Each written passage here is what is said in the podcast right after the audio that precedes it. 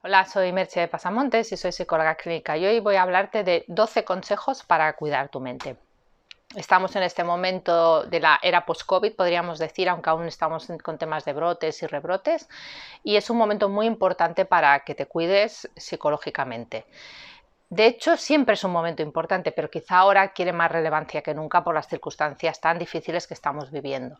Has de pensar que nosotros no estamos programados para ser felices, estamos programados para sobrevivir y pasar nuestros genes a la próxima generación. De hecho, el ser humano estaba programado como para vivir unos 40 años, que es tiempo suficiente para encontrar pareja, reproducirse, criar a los hijos.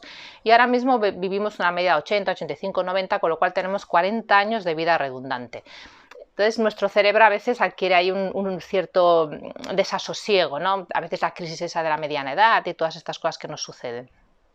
Entonces es importante pues eso, tener claro que nuestra mente ha de cuidarse igual que también cuidas tu cuerpo. Algún consejo también irá dirigido al cuerpo, pero es que ya lo decían antiguamente, no mensana, incorpore sano. Y la idea va un poco por ahí.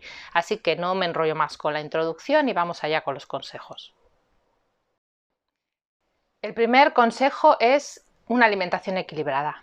Mantén una alimentación equilibrada. Es de pensar que el, alimento es el combustible del cuerpo y de la mente. O sea, cuerpo y mente no son cosas separadas, va todo junto en el mismo pack. Con lo cual, si cuidas tu cuerpo, cuidas tu mente. Si cuidas tu alimentación, también cuidas tu mente. Entonces, intenta comer bien, de una manera sana, equilibrada. Y uno de los métodos es el de comer mindful, que ya alguna vez te he hablado en algún otro vídeo de él que es una manera de comer más sosegada y, cambiando la manera en que te relacionas con la comida.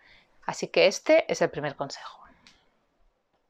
El segundo consejo es el ejercicio físico.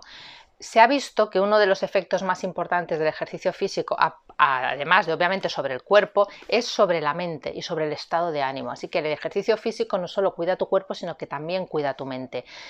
Conviene hacer ejercicio físico de manera moderada, un mínimo de 3 a 5 veces por semana. Ahora me puedes decir, oh Dios mío, ¿cuántas veces yo no soy capaz de hacer eso? Pero piensa que se han visto que el hecho de caminar 20 minutos al día a un paso más o menos ágil, cinco veces a la semana ya tiene un impacto beneficioso sobre el bienestar emocional. Así que no tienes excusa para empezar a hacer ejercicio físico. El tercer consejo es que evites hábitos nocivos. ¿Qué son hábitos nocivos?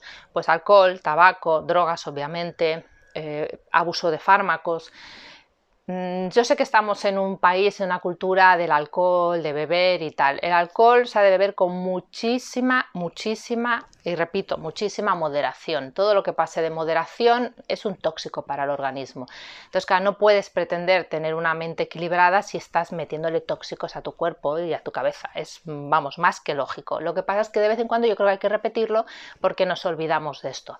Entonces, si tienes alguno de estos hábitos nocivos, incluido el tabaco, que también es perjudicial, te recomiendo pues, que inicies alguna terapia para dejarlo y para, si utilizas el alcohol, hacerlo con muchísima moderación.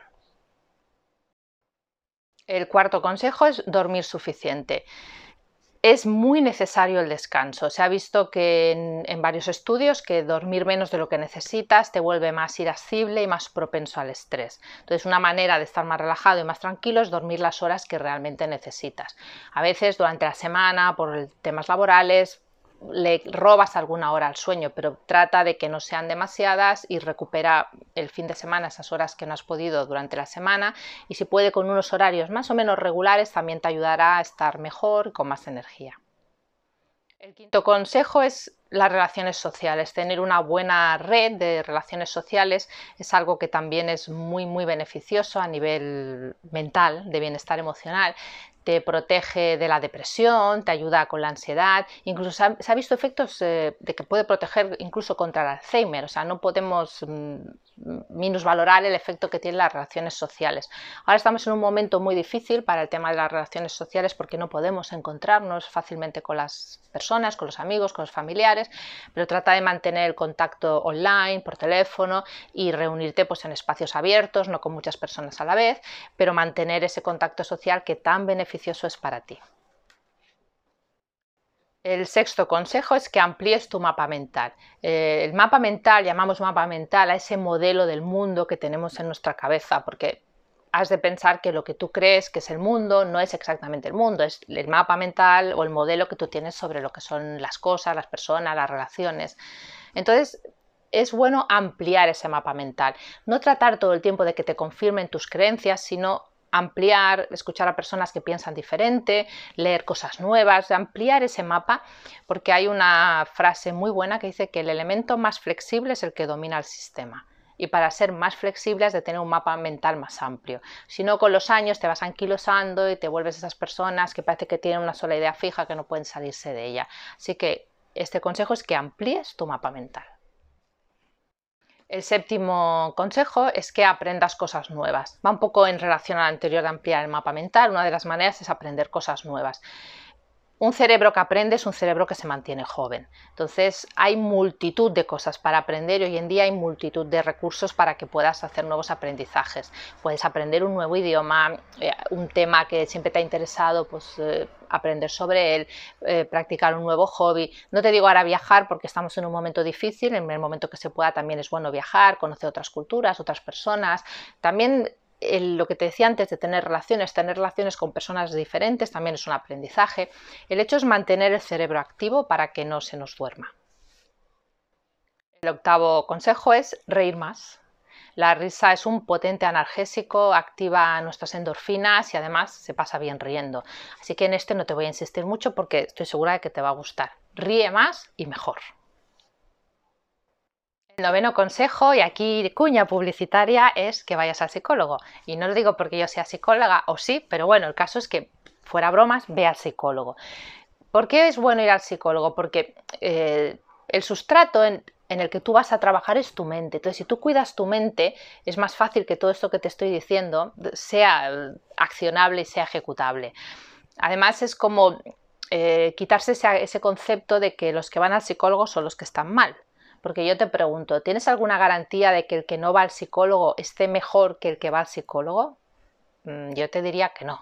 Con lo cual, eh, quitemos ese estigma también de es que voy al psicólogo porque estoy mal, ¿no? Hay mucha gente que, por ejemplo, a mí me vienen pues porque quieren estar mejor, porque quieren mejorar en algún área de su vida, no porque tengan un problema específico. Entonces, bueno, es algo que el psicólogo que te va a ayudar pues, a ir más deprisa, a solucionarlo de una manera más eficiente y a conseguir tus metas y tus objetivos de un modo más, eso, más rápido y más eficiente. Por lo tanto, no descartes esta opción y cierro cuña publicitaria.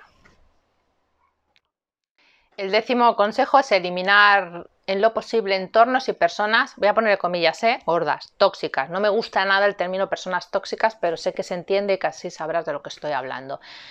Mm, ¿Cómo lo vas a saber? Si tú estás con personas o en entornos que cuando te vas te restan energía, ese no es el lugar adecuado. Vale, me puedes decir, vale, muy bien, Merches, mi sitio de trabajo, mi lugar de trabajo es así. Bueno, pues ahí va a haber que trabajarlo y eso ya sería un, un vídeo entero pero en la medida de lo posible evita esas personas y esos lugares que te restan energía y que te hacen sentir mal.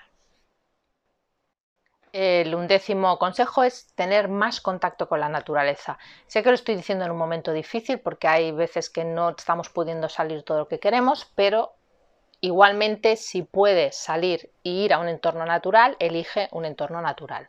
La naturaleza nos recarga de energía, nos relaja, hay numerosos estudios al respecto, incluso cosas tan curiosas como ver un bosque verde ya, ya te da relajación. Hemos de pensar que aunque parezca que hace muchísimos años que abandonamos la naturaleza, no hace tantos años que salimos de la naturaleza. Por eso tenemos una cierta como añoranza ¿no? de lo natural. El ser humano intenta eh, de algún modo recrear el biotipo del que venimos, pues en su casa, ¿no? Pues con plantas, animales. Eso es una añoranza que tenemos de la naturaleza. Entonces, en la medida de lo posible, acude a los entornos naturales. Y el duodécimo ya y último consejo es que practiques mindfulness. Hay numerosos estudios, aunque también haya controversia, pero hay numerosos estudios igualmente de, que, de los efectos beneficiosos del mindfulness. El mindfulness te ayuda a tener una mente más en calma, a estar más relajado y sobre todo el, objetivo principal del mindfulness es que aprendas a llevar tu atención allá donde quieres llevarla. Y esto es una habilidad mm, tremendamente buena. O sea, si tú puedes llevar la atención donde quieres, estás como manejando tu mente, no tu mente te está manejando a ti. De alguna manera dejas de ser el esclavo de tu mente y tu mente se pone como a tu servicio. Evidentemente esto no se consigue en cuatro días ni con dos meditaciones, pero bueno, es un proceso, no, no, no, has de ponerte ningún objetivo, no tenemos que iluminarnos y no tenemos que llegar a ser el más gran meditador del universo, pero cualquier cosa que hagas al respecto, por poco que hagas, ya va a tener un impacto y va a ser un impacto beneficioso para ti. Bueno, en conclusión, tienes 12 maneras de cuidar tu mente. No hace falta que las apliques las 12 hoy mismo. Además, ya sé que no las vas a aplicar. Eh, esto era un, poco un chiste porque ya sé que no las vas a aplicar. Bueno, ves aplicándolas una por una. Las que ya tengas, pues perfecto. Las que no, ve introduciéndolas porque vas a sentirte mejor seguro. Y sobre todo, lo que te he dicho al principio, estamos en una época difícil. Cuídate, cuida a los que te rodean y mantente a salvo y seguro.